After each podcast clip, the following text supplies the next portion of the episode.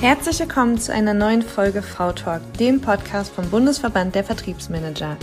Heute dürfen Heinz-Georg Geisler und ich, Ann-Kathrin de Moy, Oliver Gardo von der Simple Show interviewen. Wer aufgepasst hat, hat es gemerkt. Ja, wir arbeiten in derselben Firma.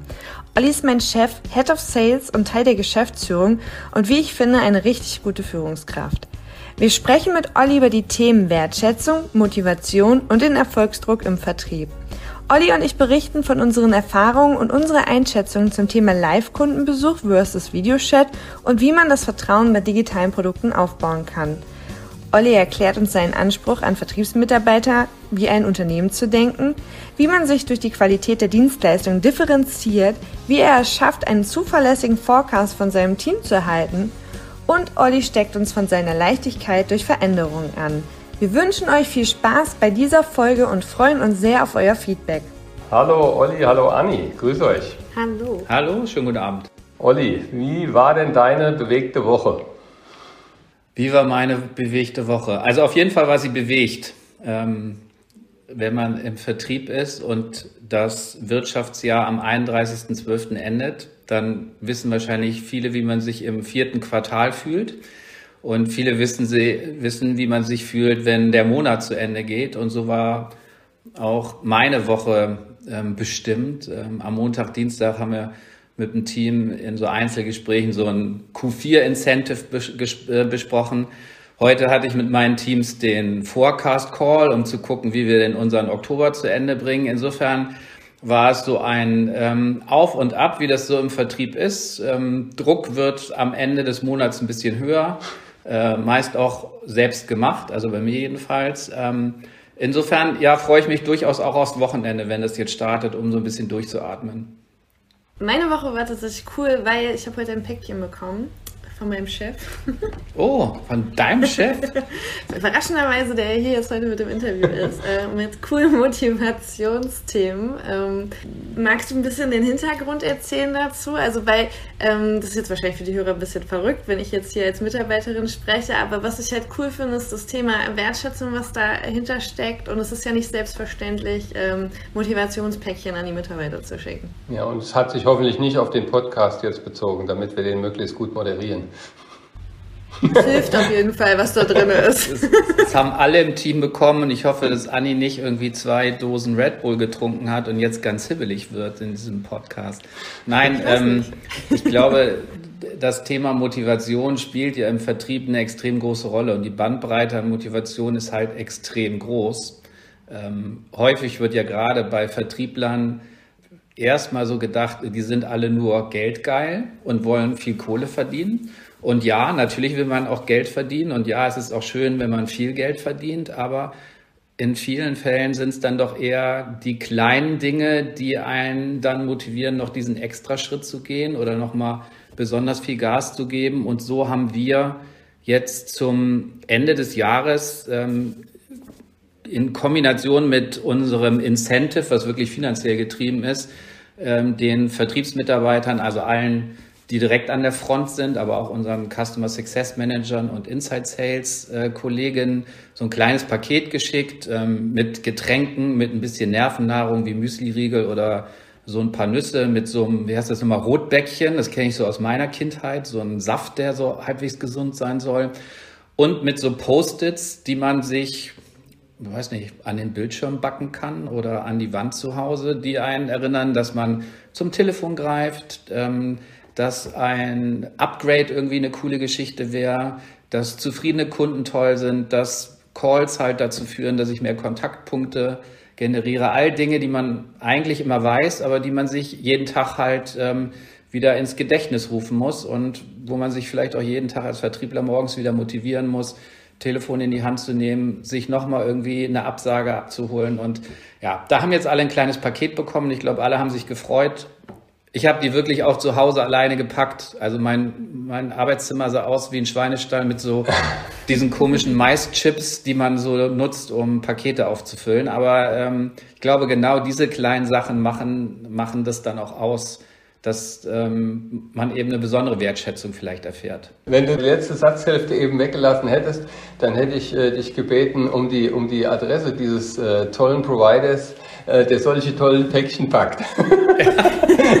Weil ich, ich finde die Idee klasse, äh, nur wenn ich mir vorstelle, oh, ich, ich muss das jetzt auch noch machen, auch nach meiner Woche, die ich hatte, äh, bin ich, bin ich gerade etwas hilflos verloren. Aber äh, vielleicht am Ende der nächsten Woche könnte ich mich dann vielleicht auch besser dazu motivieren. Ja, mir, mir ja. haben auch alle gesagt, du hast eine Vollmeise, du jetzt als Geschäftsführer. Ähm, aber ich habe es halt irgendwie abends gemacht. Da hilft es vielleicht auch manchmal irgendwie den Kopf frei zu kriegen. Und ähm, ja, ob ich es jetzt, jetzt mir wünschen würde, gleich im ersten Quartal nochmal zu machen, die Frage würde ich definitiv mit einem Nein beantworten. Also da würde ich dann vielleicht doch jemand anders fragen. Aber der Druck ist ja auch höher am vierten Quartal. Absolut, absolut. es gab auch eine coole Zaubertasse. Stimmt, die habe ich ähm, vergessen. Motivation. Ja, was mir jetzt natürlich äh, mit dem Schlafmangel äh, noch mehr zugute kommt. Genau, so eine Zaubertasse mit. Darf ich sagen? Klar. Steht dann drauf äh, Breakfast Kick-Ass, Lunch Kick-Ass und äh, das dritte habe ich vergessen. Feierabend Kick-Ass. Genau. Feierabend, das ist das. Ähm, und das ist ganz cool, weil wenn man den warmen Kaffee rein äh, gießt, dann erscheint das als Motivation nochmal. Also da sieht man, dass man, dass sich jemand Gedanken gemacht hat. Tolle Kultur bei euch, muss ich sagen. Ja. Ja. Also ja, ist, für mich, für mich ist immer schwer. Manchmal findet man als Chef die Sachen ja irgendwie extrem cool und Mitarbeiter finden es gar nicht cool. Aber ich glaube, bei dieser Aktion habe ich jetzt schon positives Feedback bekommen, dass sich alle gefreut haben. Ich habe ja auch schon ein Projekt mal mit euch gemacht in meiner vorigen Firma, wo ich angestellt war und habe auch äh, durchaus eine ja, eine Kultur oder ein Umfeld und motivierte Mitarbeiter vorgefunden, die jetzt zu der Story natürlich auch passen. War ich, war ich sehr beeindruckt. Nee, fand mhm. ich klasse. Ja. Halte ich auch sehr viel von. Es muss den Mitarbeitern morgens Spaß machen, aufzustehen und ja, hinzugehen passt ja nicht mehr immer bei viel Homeoffice, aber ihren, ihren Job anzutreten und alles, ja. alles zu geben zum, und gemeinsam Erfolge zu feiern. Das ist schon sehr wichtig, ja. Ja, ja ich, ich glaube auch gerade, was du gesagt hast, man geht halt nicht mehr jeden Morgen in ein Büro und trifft seine Kollegen, aus, äh, wodurch man ja durchaus auch Kraft und Energie schöpft. Das ist halt nicht. Insofern glaube ich, sind halt eben diese so kleinere Aufmerksamkeiten einfach ähm, extrem wichtig, um wenn man da allein zu Hause sitzt, diesen Druck verspürt, irgendwie sich eigentlich wünscht, ich würde gerne mal wieder in der Küche einen Kaffee mit jemandem trinken und eine Runde schnacken und ich habe das halt nicht, dass ähm, vielleicht so ein kleines Zeichen kommt, da wird an mich gedacht und ähm, da kümmert sich jemand ein bisschen um mich. Warum ich das auch angesprochen habe, ist, dass wir im Podcast oder auch im Verband immer wieder die Diskussion haben, ähm, das Thema Vertrieb, Remote, ähm, das geht nicht, wir wollen alle wieder zurück. Und ähm, wir sind ja nun ein Unternehmen, wo der Vertrieb schon immer remote unterwegs war. Klar, wir waren super viel im Außendienst. Also für die, die uns nicht kennen, wir sind in den ganzen DAX-Unternehmen unterwegs und äh, mein Job war oder meine Arbeitszeit war die meiste Zeit auf der A2. Und ich hatte dann vielleicht so zwei, drei Kundentermine und die meiste Zeit habe ich auf der A2 verbracht. Ähm, jetzt hat sich das ja mit Corona verändert. Wie siehst du das? Wie siehst du da die Zukunft? Ähm, Im ersten Jahr, als ich bei Simple Show anfing, 2013, da waren wirklich noch alle zentral im Büro. Und wir sind dann 2014, haben wir gesagt, wir wollen näher bei unseren Kunden sein und wir wollen auch nicht so viel Zeit im Flieger oder in der Bahn oder wie auch immer verbringen, haben den Vertrieb regionalisiert und ähm, letztendlich allen die Möglichkeit gegeben, remote von zu Hause zu arbeiten. Insofern war diese Umstellung, also diese generelle Umstellung für die Mitarbeiter gar nicht mal so groß. Ich glaube, die größte Umstellung ist dieser fehlende Kundenkontakt ähm, auch wenn ich, wie wir jetzt ähm, im, in einem Online-Meeting den anderen sehe, ist es doch noch was anderes, als wenn ich mit den Menschen an einem Tisch sitze, wenn ich vielleicht nach einem Meeting mit denen noch Mittagessen gehe oder äh, einen Kaffee trinke. Und ähm, ich glaube, jeder bei uns im Team freut sich über ein persönliches Treffen mit dem Kunden. Es gibt auch einige, die schon eingeladen worden sind. Auf der anderen Seite, das, was Anni gerade gesagt hat, ich war die meiste Zeit auf der A2, ähm, könnte man ja fast ein Lied draus machen. Ähm, Oder?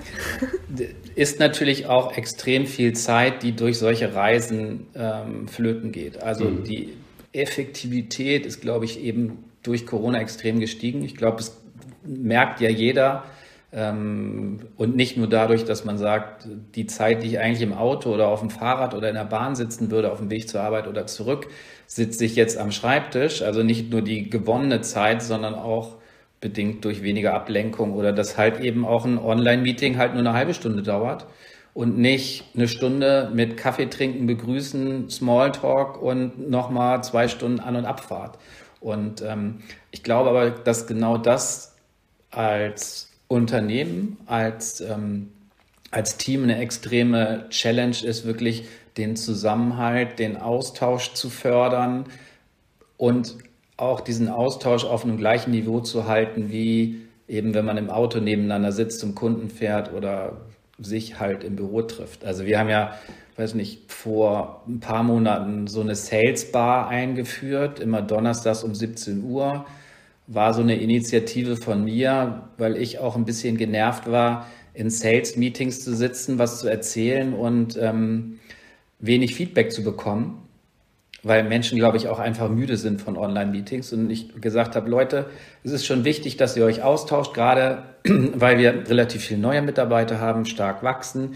Ich möchte aber nicht dabei sein, weil ähm, ich möchte, dass ihr euch untereinander trefft. Das ist dann lustiger und vielleicht auch ungezwungen, als wenn ich dabei bin.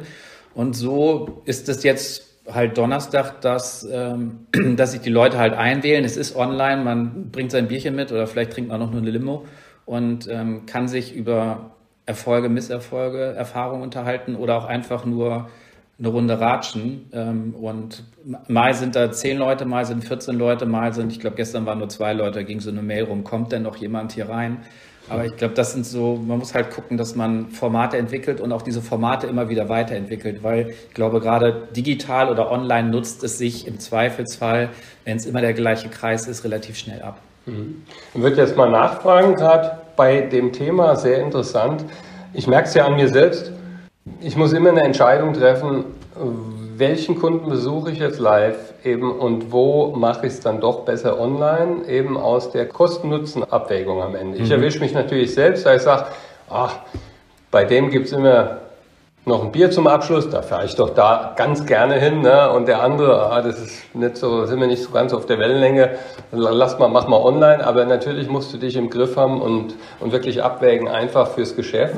Äh, wo ist es jetzt am sinnvollsten? Und das äh, ist aus meiner Erfahrung mit einer der schwierigsten Führungsthemen jetzt auch im, im Vertriebsbereich, äh, wie den Mitarbeitern eben das auch ja, beizubringen, zu coachen oder auch Hilfe zur Selbsthilfe zu geben, wie sie mit diesem Thema umgehen. Weil es ist so schwierig bei den verschiedenen Charakteren, die es ja nun gibt mhm. im Vertrieb, würde ich da mal eine Doppelfrage gleich draus machen. Wie bringst du das deinem Team bei im Prinzip? Wie, wie gehst du das Thema an, damit die unternehmerischen Entscheidungen wirklich nahezu am Optimum sind? Wird ja nie optimal sein, aber eben im Sinne des Geschäfts nachher auch sind und nicht von persönlichen Interessen vor allem überwiegen. Mhm. Und Anni, äh, wie sieht es bei dir aus? Wie gehst du selbst mit dem Thema um? Anni, willst du erst, Ladies first, oder soll ich erst? Nee, mach du mal okay. erst. Also, ähm, wir haben extrem unterschiedliche Menschen bei uns im Team. Und meine Idee ist eigentlich, dass wir erwachsene Menschen angestellt haben, die einen gesunden Menschenverstand mitbringen und die in der Lage sein sollten, diese Entscheidung zu fällen. Für mich finde ich das beste Coaching, ich war halt auch ein paar Jahre selbstständig und sowas hilft einem massiv, Entscheidungen zu treffen, tue ich das oder tue ich das nicht oder investiere ich, investiere ich nicht. Und die, die Hilfestellung, die ich eigentlich immer gebe, weil ich auch möchte, dass Menschen Entscheidungen treffen. Ich finde, wir nehmen ja viel, viel zu vielen Mitarbeitern die Fähigkeit und Möglichkeit, Entscheidungen zu treffen ab. Und das ist, glaube ich, auch ein sehr deutsches Phänomen, dass so diese Cover My S, ich sichere mich mal ab und mache mhm. keine Entscheidung. Ich glaube, der beste Benchmark, ähm, so eine Entscheidung zu treffen, ist, sich zu fragen, würde ich die Zeit investieren, würde ich im Zweifelsfall das Geld investieren, wenn das mein Unternehmen ist. Also fahre ich 400 Kilometer und zahle so und so viel Euro Benzin und noch ein Mittagessen und so weiter, oder ist das vielleicht noch nicht reif genug, als dass ich diese Zeit und dieses Geld investieren sollte. Und dann spielt immer sowas wie, was für ein Umsatzpotenzial, was für einen ähm, Stellenwert hat der Kunde, ist es strategisch wichtig. Manchmal ist es ja nicht nur Umsatz, der uns nach vorne treibt, sondern auch hm. die Entwicklung eines Kunden oder die Entwicklung eines bestimmten Bereiches, wie auch immer. Aber das ist aus meiner Sicht über Jahre für mich der beste Benchmark gewesen. Und dann, da liegt man manchmal daneben, so wie ein Unternehmer auch manchmal daneben liegt, aber das gehört halt, gehört halt zum Business. Insofern, ehrlich gesagt, mich muss auch niemand fragen, ob er da hinfahren kann oder nicht. Also ich, ich höre dann nur im Meeting, oh, ich war jetzt mal da oder ich frage jemanden, warum warst du nicht im Sales Call? Ja, ich war mal wieder beim Kunden. Das, da haben die Menschen bei uns eigentlich eine relativ große Freiheit. Meine Sicht darauf ist allerdings auch, und das habe ich auch schon häufiger im Team kommuniziert, dass ich glaube, dass auch in der nahen bis mittelfristigen Zukunft wir eher weiterhin 70 bis 80 Prozent Online-Termine haben werden und 20 bis 30 digital äh, äh, vor Ort und dass ich das auch gut finde, also kostenmäßig, zeitmäßig, aufwandsmäßig, ähm, dass das aus meiner Sicht durchaus eine, ähm, eine sinnvolle Aufteilung ist. Und ich auch glaube, dass die meisten Kunden das gar nicht anders haben wollen. So, und jetzt Anni.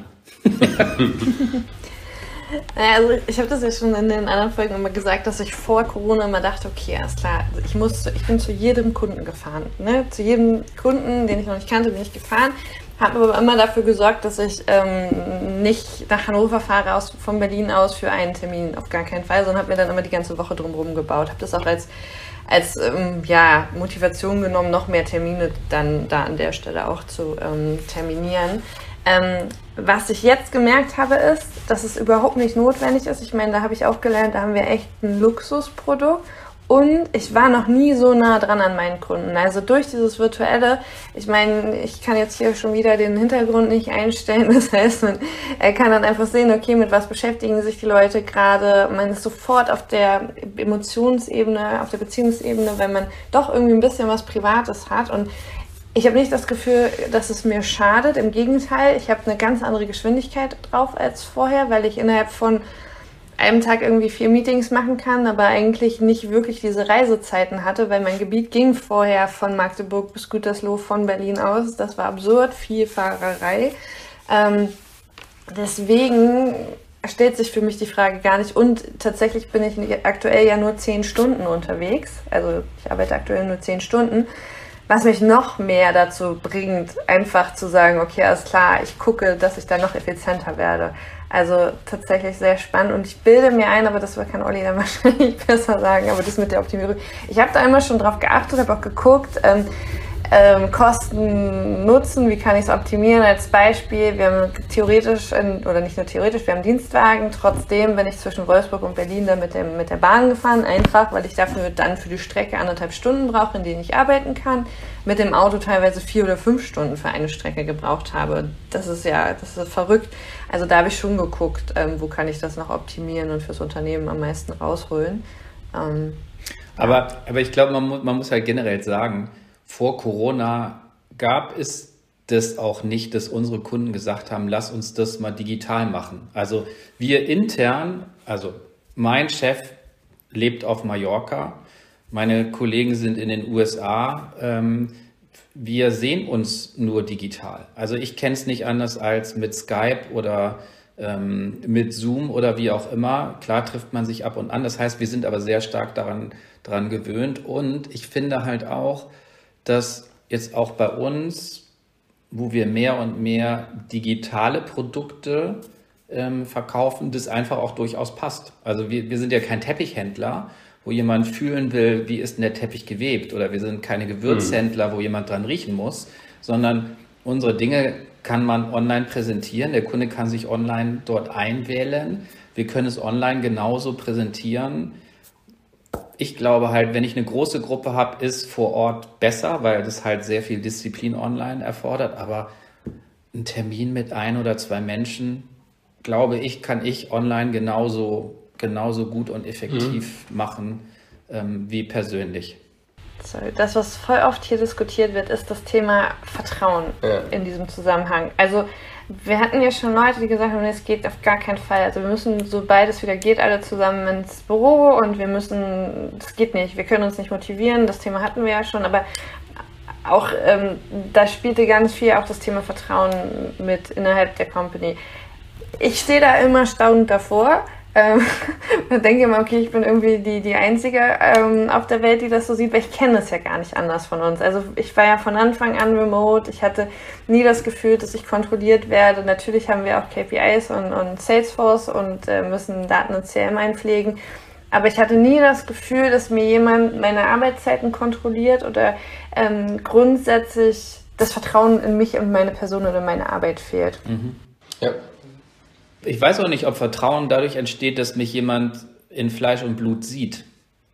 Was soll da das Vertrauen fördern? Man hat vielleicht das Gefühl einer größeren Nähe. Ich glaube, Vertrauen entsteht halt durch Ehrlichkeit und Offenheit und Verlässlichkeit haben wir vielleicht mit unserem Produkt halt so, dass wir, weil es ein digitales Produkt ist, also egal, ob wir jetzt über ein Online-Produkt sprechen oder ein Produkt, was wir in der Agentur erstellen, es ist immer ein digitales Produkt. Also ich glaube, Termine sind genauso effektiv und gut und ich glaube auch, dass mir Online-Menschen genauso vertrauen, wie als wenn ich neben denen sitze. Bierchen trinken ist natürlich schöner als jetzt hier irgendwie wie ich mit meinem Kamillentee, aber ähm, ja. ja, ich habe auch die Erfahrung gemacht, tatsächlich jetzt über die Corona-Zeit. Ich hätte es vorher sicher nicht so für möglich gehalten, aber ich würde es absolut bestätigen. Im Grundsatz gelingt es mir jetzt als Menschen, sowohl in der persönlichen Gegenüberstellung Vertrauen aufzubauen, wie auch digital. Ich habe mhm. ich hab viele, und im Maschinenbau sagt man ja sowieso, ja, das ist, das ist schon sehr, sehr wichtig bei Investitionsgütern äh, da muss das Vertrauen ganz klar da sein, sonst wird der Kunde nicht auf den Knopf drücken. Und das wächst auch nicht in der Stunde, wo ich in einem persönlichen Meeting bin. Also es wächst dann schon, aber das reicht nicht aus. Das ist ja mittlerweile wirklich aus vielen Puzzleteilen bestehend. So ein Vertrauensaufbau heißt auch eben Deliver to Promise. Ne? Also erzählen kann ich viel, aber was tut die Firma auch im Hintergrund? Was macht das Team und so weiter? Deshalb ich glaube, das ist sehr stark davon abhängig, wie mein Gegenüber tickt auch, ja, weil ich habe Menschen getroffen online, die ich noch nie vorher kannte und wir haben ein exzellentes Arbeitsverhältnis aufbauen können während der Corona-Zeit. Äh, und was natürlich wahnsinnig toll ist, wenn man die dann mal live trifft, weil das ist einfach ein anderes Treffen. Ne? Und es ist aber mehr dann eine Bestätigung eigentlich des Online-Kennenlernens, ne? weil es ist genauso, wie man es erwarten würde, dann auch live mit der Person. Ähm, und das finde ich eben ja absolut bemerkenswert eigentlich, weil da hätte ich vorher nie dran geglaubt. Aber ich habe es jetzt selbst so oft durchgemacht, das passt. Und äh, es fällt aber nicht eben einfach, das weiß ich auch. Also es gibt schon einige Kolleginnen und Kollegen im Vertrieb, äh, die das anders sehen. Ja? Und die ja. die Erfahrung vielleicht einfach auch noch nicht gemacht haben. Das ist halt auch immer sowas mit rantrauen und einfach mal machen. Ne? Und dann, wenn man Erfolgserlebnisse hat, dann macht man es auch noch ein zweites und ein drittes Mal. Wenn es das erste Mal halt schon nicht klappt, ne, dann sagt man, ah, das ist doch nichts für mich, geht anders nur besser. Ja, ich, ich glaube ja auch bei uns, also wir erstellen ja Erklärvideos und haben eine Software zum Erstellen von Erklärvideos. Und Erklärvideos gibt es auf dem Markt en masse, also ja. auch Anbieter. Und die Wahrnehmung eines Kunden ist häufig so, das sieht genauso aus wie eures und das sieht genauso aus. Und warum ist eigentlich ein Preisunterschied? Und ein Preisunterschied kann ich A, irgendwie durch einen Animationsgrad begründen. Der ist bei uns aber primär dadurch begründet, dass halt Menschen mit einer extrem großen Erfahrung nach einem bestimmten Prinzip an diesen Filmen arbeiten. Und das Geheimnis ist halt die Dienstleistung. Kann ich nicht anfassen, der Kunde nimmt es auf den ersten Blick gar nicht wahr. Insofern, egal ob ich vor Ort bin oder online bin, ich muss versuchen, dem Kunden einen Prozess, die Vorteile unserer strukturierten Arbeit zu erklären. Und das macht für mich keinen Unterschied, ob online oder, oder vor Ort. Also, aber es ist schon eine kleine Kunst, das muss man sagen, weil ähm, versteht halt auch nicht wirklich jeder. Ja, die Aufmerksamkeitsspanne, Anni, ne? Das war ein Insider jetzt. Ja, Entschuldigung, aber ich, ich, ich habe noch eine Idee, wie wir weitermachen können. Oliver hat nämlich noch ein tolles Thema vorhin benannt, was ich super spannend finde, nämlich das Thema Forecast, was uns ja mhm. in der Vertriebsverantwortung megamäßig bewegt.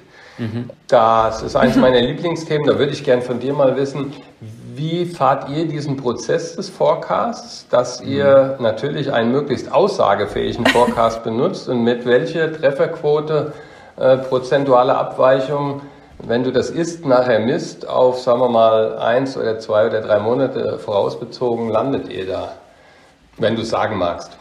Doch, also wir arbeiten mit Salesforce, das mhm. heißt, ähm, angefangen von einer Aktivität wie ein Call oder eine E-Mail über Meetings, Workshops wird alles in Salesforce erfasst und natürlich auch. Es gibt auch andere CRM-Anbieter. Es gibt auch andere, Entschuldigung. Also ja, ich, ich, bin nicht. Das müssen wir sagen okay. an dieser Stelle, einfach weitermachen. Wir, wir, hatten auch vorher mal ein anderes System, das nenne ich jetzt nicht auch noch. Ähm, aber wir, wir, arbeiten halt mit einem durchgängigen CRM-System, was bis in unsere Produktion geht. Also es ist unser Herz in Anführungsstrichen. Und alle Verkaufschancen, Opportunities werden dort auch entsprechend erfasst nach entsprechenden Stages, Bewertungen äh, mit Prozentsätzen hinterlegt, wobei ich mit diesen Prozentsätzen, ich arbeite nicht mit so einem gewichteten Forecast. Für mhm. mich ist interessant, in welchem Stage befindet sich ein Forecast und ich habe eine ganz einfache Sicht, die ich auch versuche, jedem zu erklären. In den ersten zwei Wochen eines Monats ist für mich der Forecast, also für mich, wenn ich den abgebe, aber ich weiß auch für alle Mitarbeiter, so ein bisschen Glaskugel gucken. Ja, da ist relativ viel Gefühl dabei. Und ähm, in den letzten zwei Wochen wird das Gefühl, muss das Gefühl immer weniger werden. Wir haben halt einen Monatszyklus, wir machen keinen kein Quartals-Forecast. Äh, ähm, in den letzten zwei Wochen muss dieses Gefühl meinem Wissen oder den Fakten weichen. Das heißt, ich will am Ende nicht mehr wissen, ja, ich glaube, sondern ich habe mit dem gesprochen, dann und dann haben wir den nächsten Termin, wir haben ein Budget von XY, das und das ist der Entscheidungsprozess. Und für mich gibt es die letzte Woche, und das kennen alle von mir, dass ich halt irgendwann sage, das, was in der letzten Woche im Commit steht, also in unserem letzten Status, bevor wir closen, ist in Blut geschrieben. So. Und wenn man was in Blut schreibt, dann committet man sich. Ja? Und für mich ist ja Commitment versprochen. Kennt jeder so aus der Kindheit, versprochen ist versprochen und wird auch nicht gebrochen. Wenn ich was verspreche und ich kann es nicht einhalten, dann muss ich, muss ich einen Plan haben, wie ich das ausgleiche. Für mich so Risk Mitigation. Und ähm, das war ein Lernprozess, den ich über einen längeren Zeitraum begleitet habe mit Forecast Meetings ähm, in den einzelnen Teams, wo wir dann auch wirklich Deals einzeln angeguckt haben. Und wir haben keine riesig langen Sales-Zyklen, außer wir haben wirklich sehr große und komplexe Projekte. Aber ansonsten haben wir einen durchaus überschaubaren Sales-Zyklus. Wir haben auch jetzt nicht riesige Buying Center, ähm, so dass man wirklich relativ zügig auch Informationen sammeln kann. Ähm, ich würde mal sagen, also wenn ich meinen Forecast zu meinem Chef abgebe und dann schaue, wo kommen wir am Ende des Monats raus, haben wir vielleicht eine Abweichung von fünf bis zehn Prozent, was ich super finde. Ähm, gerade in unserem sehr, also in so einem kurzlebigen Geschäft mhm. mit vielen Transaktionen, mhm. die wir, ähm, die wir bewegen. Da kann es einmal so raushauen, wenn man einen größeren Deal hat, ähm, kann es aber auch mal nach oben gehen. Und worüber ich mich eigentlich schon Jahre wundere, eigentlich seit ich im Sales bin, wo steckt eigentlich die Magie einer letzten Woche oder als ich bei großen Softwareunternehmen war, die Magie der letzten zwei Wochen in einem Quartal. Warum, und ich meine, es ist wirklich, ich habe es nirgendwo anders anders gesehen, warum sind wir als Vertriebsmitarbeiter in der Lage, unter Druck mehr zu bewegen als in den Wochen davor? Weil in der letzten Woche des Monats hat der Kunde keinen Druck.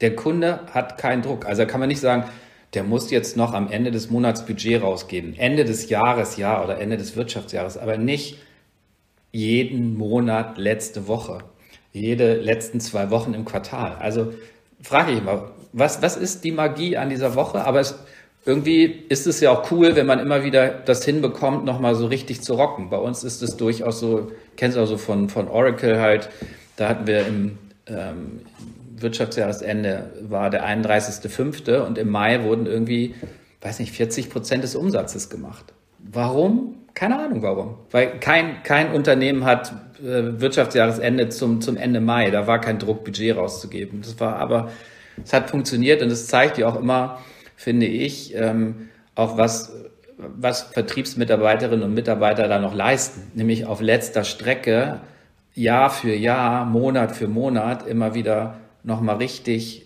einen rauszuhauen, nochmal wirklich die Kräfte zusammenzunehmen und mit dem Kunden so ins Gespräch zu gehen, dass wir das erfolgreich zum Ende führen. Und das ist ja nichts mit Drücken, ja. Es ist ja schon dann argumentativ den Kunden zu überzeugen, warum sollst du das jetzt tun, so eine Urgency zu produzieren und ähm, ja, den Kunden halt zum Abschluss zu bringen. Und das ist ein wichtiger Punkt, weil ähm, es war nicht nur äh, die Tatsache, dass Olli bei uns mit in die Forecast Calls reingekommen ist, sondern tatsächlich auch nochmal so ein intensives Coaching von allen Mitarbeitern auf der einen Seite, um das Selbstbewusstsein zu bekommen, ähm, hinter den Deals zu stehen und das besser einschätzen zu können, aber auch ähm, dass, dass geguckt worden ist, ähm, wie ist unsere Conversion Rate, ähm, wie ist überhaupt unsere Pipe aufgebaut, also wie viele Aktivitäten braucht jeder, ähm, haben wir genug, ähm, dann haben wir letztes Jahr ähm, so Zahlen definiert bekommen, wie viele Aktivitäten mindestens gemacht werden müssen. Also da, das klingt so einfach, aber da steckt ja tatsächlich noch viel, viel mehr hinter, was ihr mit uns gemacht habt, um uns zu coachen, um uns genau dahin zu führen, dass wir jetzt an dem Punkt sind, ähm, dass der Forecast so ist, wie er ist.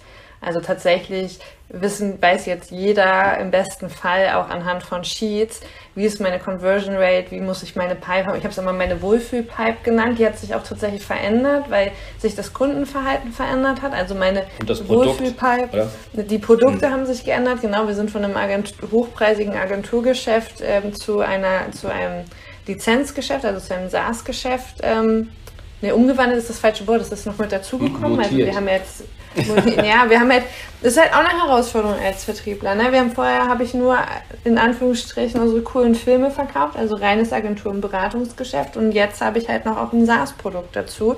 Das heißt, für mich war es ein Umdenken, wie wie äh, ist denn jetzt eigentlich der Forecast richtig? Weil beides hat einen anderen Abschlusszyklus. Ne? Also ähm, die Conversion Rates sind eigentlich unterschiedlich an der Stelle und äh, Olli hat uns dann halt an die Hand genommen und ist uns das mit uns im Detail einmal durchgegangen und hat uns selber analysiert oder wir haben uns gemeinsam miteinander selber analysiert und unser ähm, Closing-Verhalten angeguckt und ähm, und dann wurde auch individuell geguckt, okay, wer hat an welcher Stelle welche Schwächen und wo kann mhm. geholfen werden oder wo kann unterstützt werden. Also habt ihr auch die, die Hitrate nebeneinander gelegt von jedem ganz offen und geschaut, äh, wie sind die Abweichungen und wie kriegen wir das äh, in eine gemeinsame Linie mit der Hitrate so ungefähr?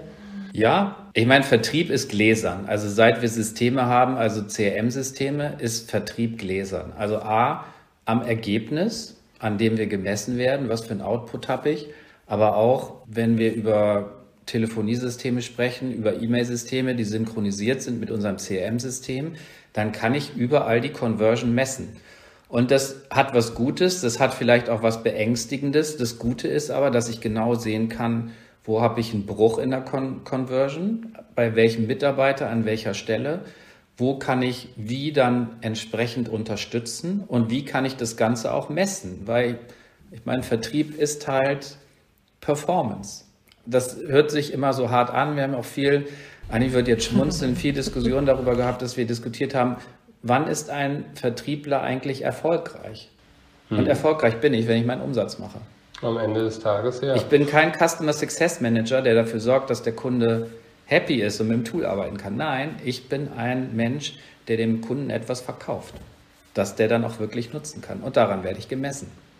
Und alle Schritte auf diesem Weg dorthin sind messbar, optimierbar und das ist irgendwie das Coole. Und ich finde, man, man muss da auch keinen Mantel drüber legen und ich finde, das ist auch nichts, ähm, wo man sagt, man stellt jemand an den Pranger, sondern ich stelle jemanden an den Pranger, wenn ich den loswerden will. Wenn ich aber will, dass das Team sich entwickelt und ich meine, das ist mein Ziel, weil daran werde ich gemessen, dann ist das letztendlich einfach ehrliches, offenes Feedback, mit der Chance, das Ganze über ein Coaching und eine Schulung oder ein Training ähm, stärker zu optimieren. Und zusätzlich waren es ja nicht nur diese Sachen, sondern wir hatten das Thema Sales Enablement ja in einer der letzten Folgen, ähm, dass wir dann, ähm, wenn, wenn wir gemerkt haben, okay, alles klar, wir sind eigentlich gut im Abschluss, aber wir haben einfach keine Leads, das findet man ja an der Stelle auch raus, dass es dann einfach geguckt worden ist, okay, äh, wo bekomme ich die Leads hin oder aber ähm, wo kann Marketing noch unterstützen?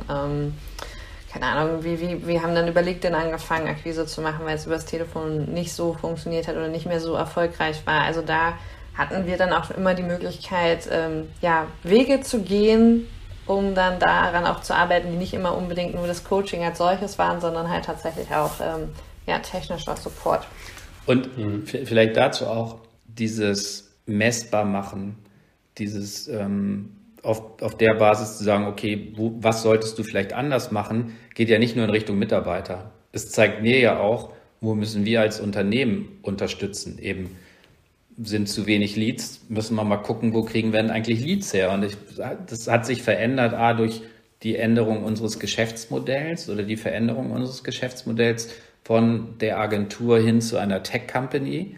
Ähm, da muss auch ein Unternehmen und die Unternehmensführung ja auch erstmal den richtigen Weg finden und schauen, was optimieren wir und wie können wir da noch unterstützen. Also es ist für alle ein Lernprozess. Es ist ja nicht nur immer ein Mitarbeiter, der lernt, sondern ähm, wenn der Mitarbeiter lernt, dann sollte eigentlich auch das Unternehmen und der Chef lernen. Ne? Habt ihr dafür auch eine extra äh, Gruppe innerhalb des Vertriebs dann geschaffen für die Lead-Generierung? Ähm, also ja, es gab so unterschiedliche Ansätze. Ähm, als, als ich ähm, 2019 wieder zur Simple Show zurückkam, gab es so ein kleines Business Development Team.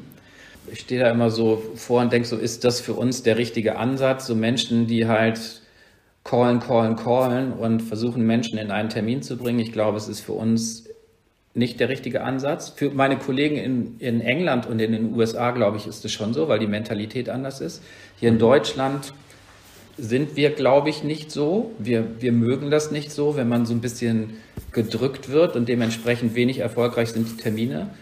Und ich glaube halt auch, das ist das, was wir jetzt gerade anleiern, ähm, dass gerade diese Lead-Generierung, generell der Vertrieb viel stärker digitalisiert werden muss. Mit Automatisierung, ähm, die, den, die im Marketing anfängt und in den Vertrieb weitergeht und im Vertrieb bei einem Closed Lost wieder zurückgeht ins Marketing, um halt die Kundenbasis, die wir haben oder Kontaktbasis, die wir haben, halt wirklich möglichst effektiv auszunutzen, ohne dass ein Vertriebler am Tag 7000 E-Mails händisch versenden muss, sondern dass wir aufgrund unserer Erfahrung das Ganze automatisch und mit coolen Content, ich glaube, das ist ja auch nochmal so ein ähm, extrem wichtiger Punkt, ähm, das machen. Und da lernen wir jeden Tag. Man, man lernt, wie viele Likes kriegt man bei LinkedIn oder auf irgendeiner anderen Social-Media-Plattform und liked das nur eigentlich der Mitarbeiterstamm oder liken das auch Kunden? Also ich meine, auch da ist es ja wunderbar, weil es einfach mega gut messbar ist. Ne? Mhm. Und, und auch wie ist dann eine Konvertierung aus dem Bereich äh, Social ähm, in den Bereich Opportunity? Da können wir echt noch viel machen. Aber wir stoßen jetzt auch gerade eine Menge an und es gibt ja Dinge, die bringen kurzfristig Erfolg. Also wirklich auch, wo man sagen kann, wow, ähm, haben jetzt gerade so eine Aktion gestartet, wo wir in, in 0, nix irgendwie äh, knapp 200 Meetings gebucht haben. Das ist super. Ähm, aber das muss natürlich nachhaltig sein. Ja, sind wir ja schon äh, Richtung Zukunft unterwegs. Also Digitalisierung im, im Vertrieb mit, mit eben digitalen Calls oder vers, vers Live-Calls ist ja jetzt schon quasi ein alter Hut für uns. Ne? Da können wir jetzt mhm. schon mit umgehen, haben wir ja gerade gelernt. Aber wenn du jetzt in die Zukunft schaust, sagen wir mal drei Jahre voraus, was sind dann die, die größten Herausforderungen für dich im Vertrieb? Wo siehst du die dann? Mhm. Also ich glaube, dass die die Anzahl der Kanäle, auf denen wir kommunizieren, eine Challenge sein wird, einheitlich dort zu kommunizieren und auch wirklich alle zu enablen, auf diesen Kanälen vernünftig unterwegs zu sein. Und ich glaube, dass es da auch eine Diversifizierung geben wird, weil nicht eine Person das alles machen kann. Also ich glaube, da, da wird extrem viel dazu kommen, da wird auch technologisch ähm, extrem viel dazu kommen. Für uns als Unternehmen die wir halt aus dem reinen Agenturbereich uns Richtung Tech massiv entwickeln. Einmal mit unserem SaaS-Produkt, dann mit der Tatsache, dass wir, auch wenn wir so ein Agenturprodukt, also ein Erklärfilm für unseren Kunden produzieren, Informationen, Deliverables und alles jetzt in einem Kundenportal haben, also einen zentralen ähm, Anlaufpunkt, glaube ich, dass sich auch dorthin der Vertrieb entwickeln wird, weil dort werden unsere Kunden sein, die werden sich dort vielleicht auch treffen in Gruppen, die werden sich dort vielleicht austauschen, industrieübergreifend, regional oder wie auch immer. Das heißt, ich glaube, dieser Bereich, lass es uns Community nennen, wird einen äh, ganz massiven äh, Anteil haben an Lead-Generierung, auch an sozusagen an Bass oder Bewegung, die man ähm, in so einer Community generieren kann. Ja, und dann glaube ich halt auch alle Mitarbeiter auf diesem Digitalisierungsweg mitzunehmen, ist eine mega Challenge. Also wir sind gerade dabei, Sales Enablement Tool einzuführen. Ich meine, es gibt halt die abgefahrensten Dinge, ähm, ja, die halt helfen, irgendwie Prediction, Prediction Forecast und solche Dinge zu machen oder künstliche Intelligenz, die beim Call, beim Anrufen von, ähm, von, von Leads oder von Kontakten genutzt wird. Ähm, das wird mega spannend. Also ich, ich meine, ich finde es super cool.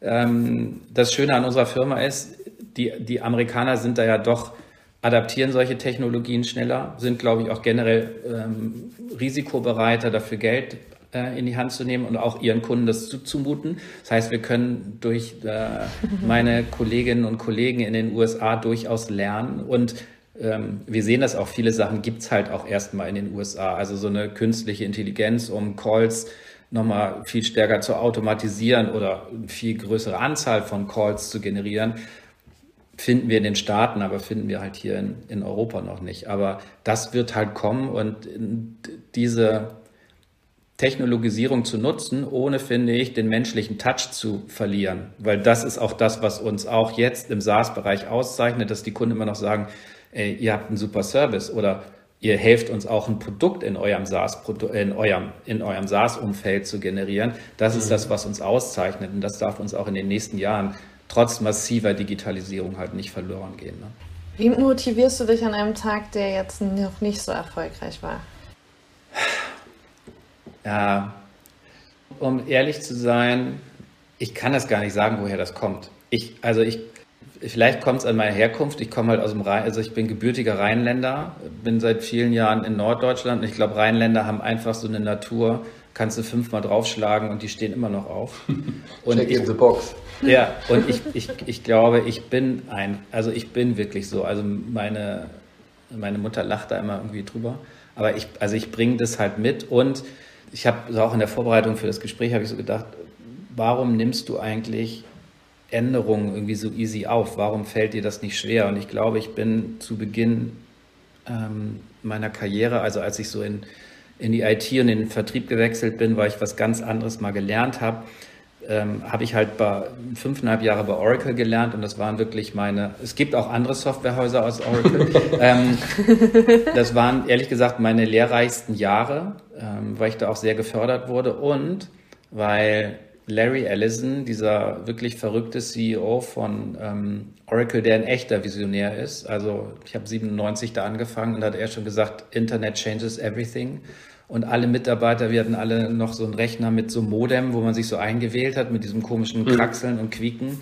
Und wir durften, ich habe vorher nichts von Internet gehört, wir durften dieses Ding halt auch privat nutzen. Wir wurden aufgefordert, es privat zu nutzen, damit wir damit gearbeitet haben. Und ähm, dieser Arbeitgeber war einer der ersten, die damals, also ähm, 2000 Anwendungen im Internet hatte. Also was heute gang und gäbe ist. Das ist 20 Jahre her.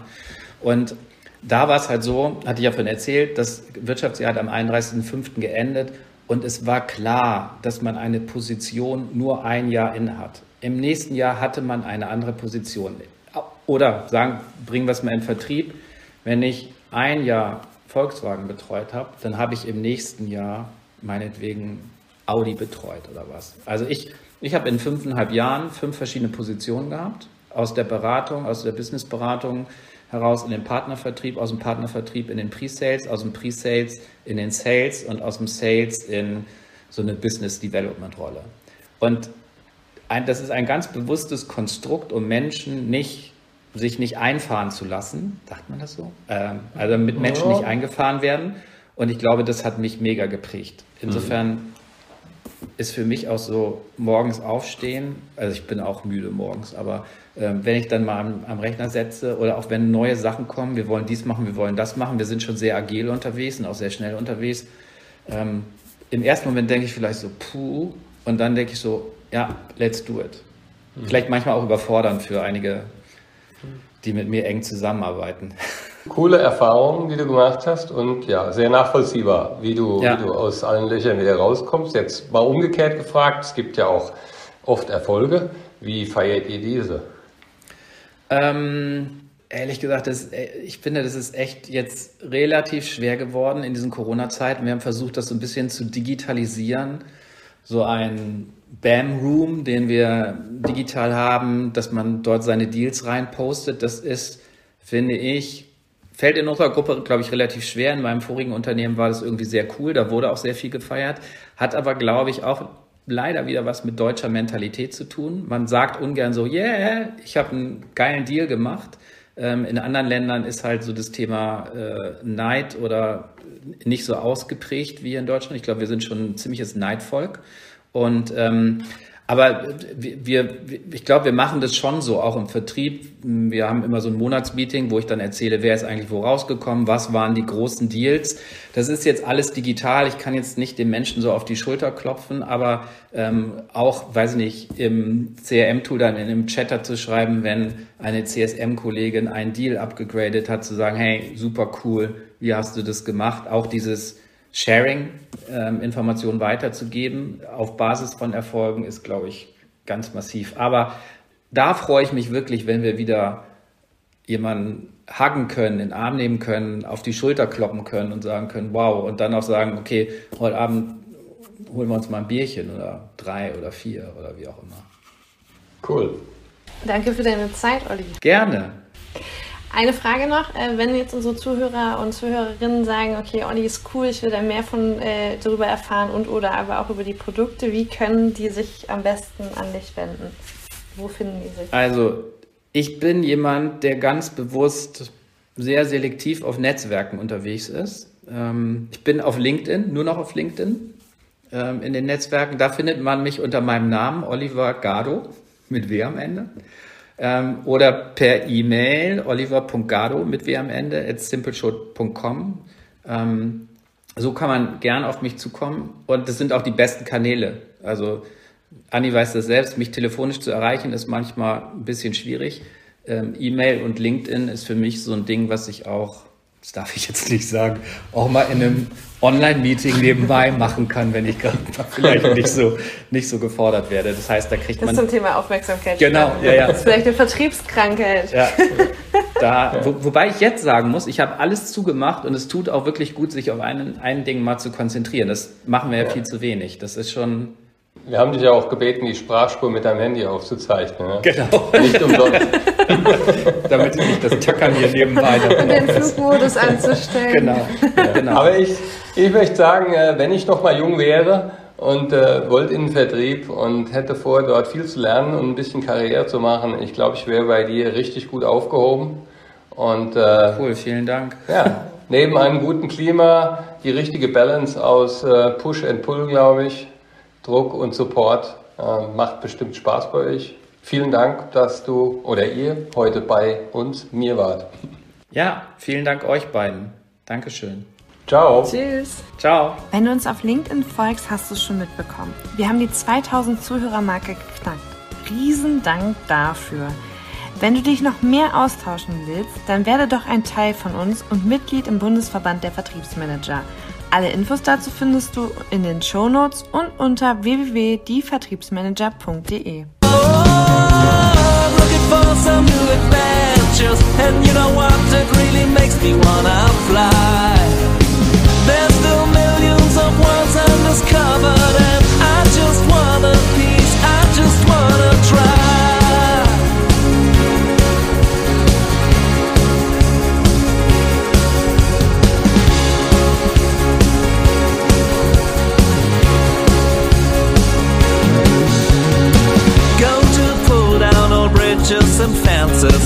break up the boundaries of life.